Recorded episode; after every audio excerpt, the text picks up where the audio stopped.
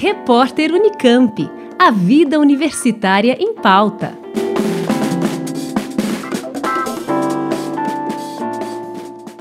São 15 vagas e as inscrições podem ser feitas até o dia 27 de maio pelo site ppgpol.fiscar.br. A seleção dos candidatos será feita por uma comissão de seleção que será composta por três examinadores. O resultado da seleção será divulgado no dia 16 de junho. Alessandra Cuba, da Rádio Fiscar. Repórter Unicamp. A vida universitária em pauta.